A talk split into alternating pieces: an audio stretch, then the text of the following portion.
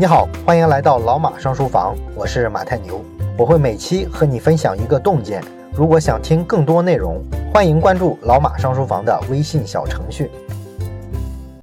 今天呢，我们要讲一本科普书，名字呢叫做《一起来粉碎朋友圈养生谣言》。很明显，这是一本风格比较轻快的科普小册子。它呢，主要就是收集了在我们朋友圈出现频率比较高的各种养生小谣言。然后呢，进行了针对性的辟谣，而且呢，风格是比较的通俗易懂、诙谐幽默啊，没有讲太多艰深的理论，一看就懂，比较适合我们讲给老人听。毕竟呢，老人们的朋友圈啊是养生谣言的重灾区。那我们今天呢，主要说常见的几个食物层面的谣言。第一个谣言呢，叫做蜂蜜水能够通便排毒。那么我们知道啊，这个蜂蜜啊，在所谓的养生领域啊，几乎是一种功效逆天的补品啊，什么病都能治，尤其是排毒通便啊。一喝蜂蜜水啊，就好像瞬间我们变成了一根下水道啊，什么东西啊都能从我们体内通过了。但是呢，蜂蜜的主要成分啊，其实是葡萄糖和果糖。除此之外呢，它并没有什么特别的营养成分了。所以说，蜂蜜水和糖水啊，其实没有什么太本质的区别，而且。呢，这个东西太甜了，你喝多了之后肯定容易胖。当然了，好多人说啊，我喝完蜂蜜水之后啊，为什么感觉排便更通畅了呢？这是当然嘛。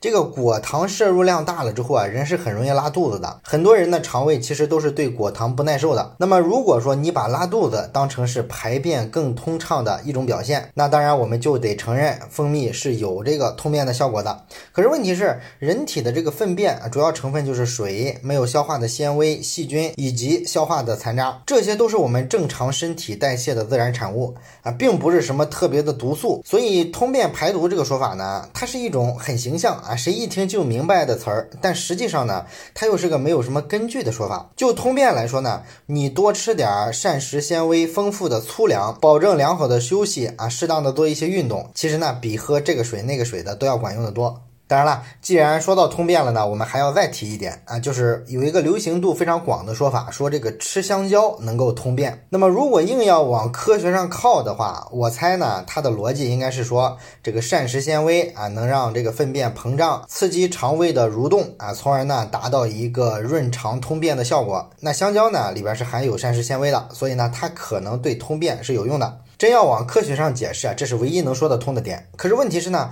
香蕉里边的膳食纤维少得可怜啊。那么按照中国营养学会的建议呢，成年人每天应该摄入二十五到三十克的膳食纤维。那要按照这个建议的量的话，你至少得吃二十根香蕉啊，才能达到所谓的通便的效果。那么你为什么要费这个劲呢？你多吃点真正的高膳食纤维的食物啊，像什么豌豆啊、菠菜啊、燕麦啊，不就行了吗？那你通便的效果肯定比香蕉强得多啊！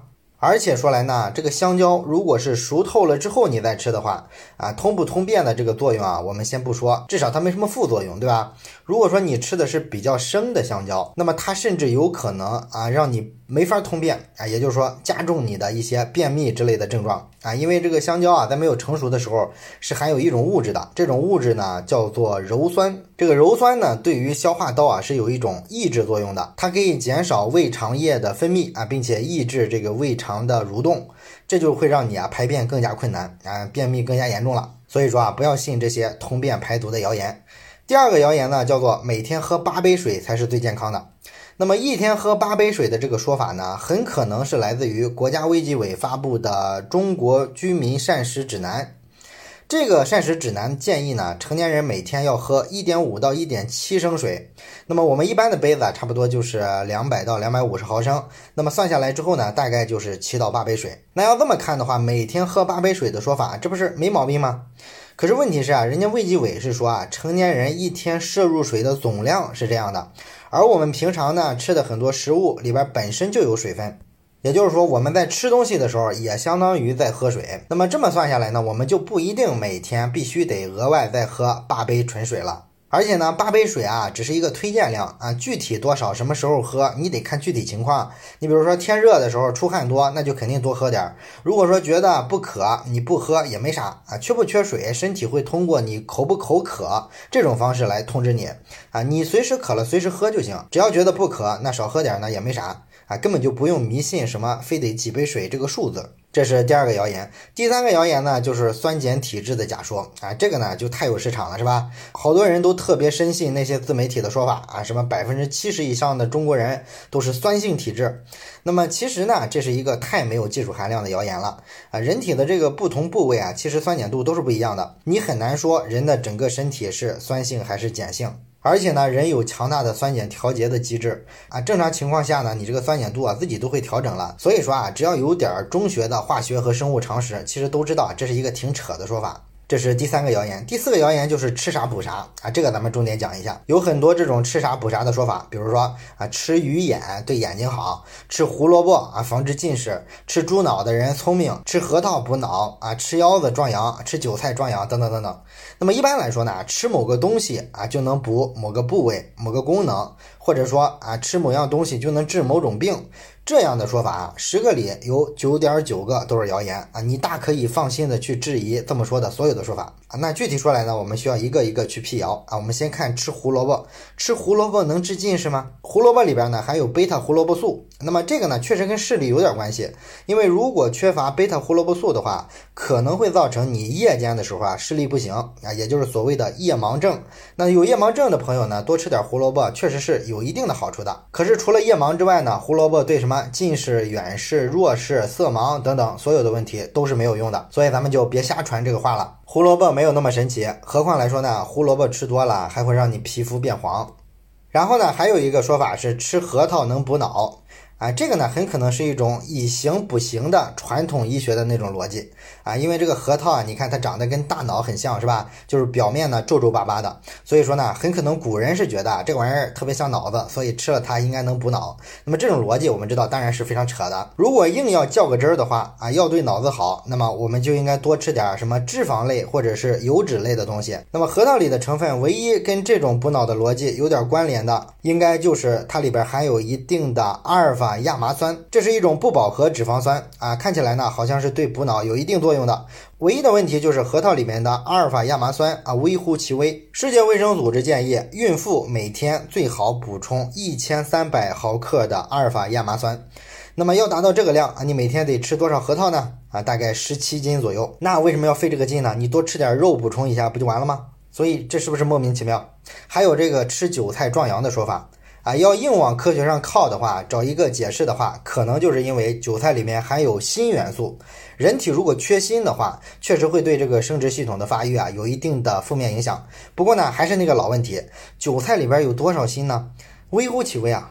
你要真怕自己缺锌的话，那你去药店随便买瓶微量元素补充剂啊，口服一下，那不就抵得上你吃好几十斤韭菜吗？对吧？我们何必去吃那些韭菜呢？这玩意儿多味儿啊，是吧？而且，就算你要通过吃菜来补充，也不必吃韭菜啊。韭菜也不是含锌最多的蔬菜，你吃个西兰花什么的，比它的含量要高多了啊。所以以后啊，这个烧烤摊上就别烤韭菜了啊，你就烤西兰花得了。那么跟这个烧烤摊上韭菜搭配着卖的。还有各种腰子啊，吃腰子真能补肾吗？首先来说呢，这个肾脏啊，它就是个泌尿器官啊，猪牛羊的肾脏都是担负着排泄有害物的责任的，这就意味着呢，这个玩意儿它不是特别干净啊，它里边啊多多少少的都含有比较多的重金属。那么男人呢，要是吃这玩意儿吃多了，你体内啊就有可能重金属超标。那如果是这样的话，它甚至有可能引起男性的生殖器官发生退行性的变化，也就是说呢，组织细胞发生坏死变性。啊，你想想，这是一个男人吃腰子的时候想承担的结果吗？还有一个跟男人吃腰子补肾的说法相对应的，就是针对女性的一个收智商税的说法，说这个吃猪蹄儿呢能够美容养颜啊，皮肤好。那么这背后的意思呢，无非就是说啊，猪蹄儿里面含有胶原蛋白，所有的化妆品广告啊都在给女孩啊洗脑，说这个皮肤里啊如果含有胶原蛋白啊，它就特别的紧致有弹性，所以说啊吃猪蹄儿啊大大的好。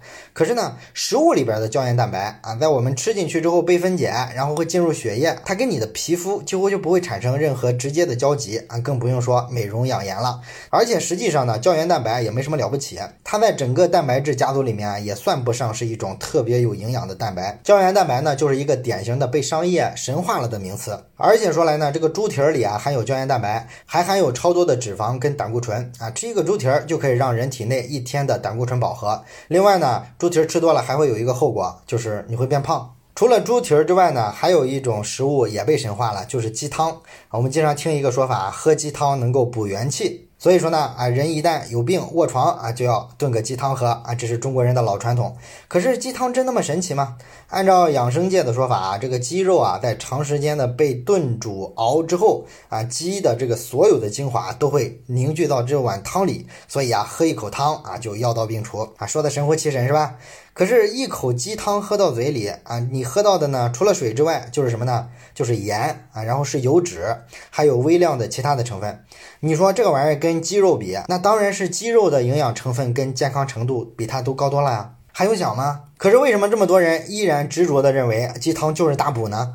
这是因为吧，可能在以前那个特别困难的年代啊，那个时候呢，人的这个油脂的摄入量普遍的不足。啊，整天见不到个油花子，所以说呢，那个时候你说人病了，喝一碗鸡汤，那肯定比平时吃的好得多，所以它总是能够缓解这个营养不足的情况的。但是今天不一样，是吧？今天你吃肉蛋奶肯定比鸡汤强多了。为什么执着于这个东西呢？还老觉得它是大补，这肯定是不合理的。而且鸡汤喝多了，跟猪蹄儿吃多了也有一样的后果，就是你也会变胖。当然，至于其他的一些说法，什么吃猪脑子补脑啊，这种我觉得就没必要辟谣了吧？这个听着都像骂人了，是吧？我都很难理解，怎么会有人信这种说法？实际上呢，你想身体每个部位的机能啊都不出问题，只有一个办法，就是你得保持膳食的平衡合理。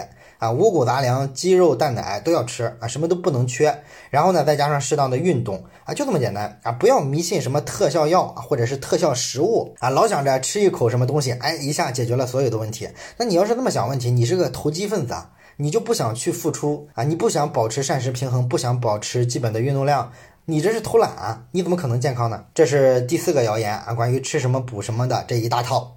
那么第五个谣言就是汉堡是一种垃圾食品。啊，严格来说呢，汉堡啊还真算不上是垃圾食品。这个汉堡呢，我们知道它外面就是一个面包嘛。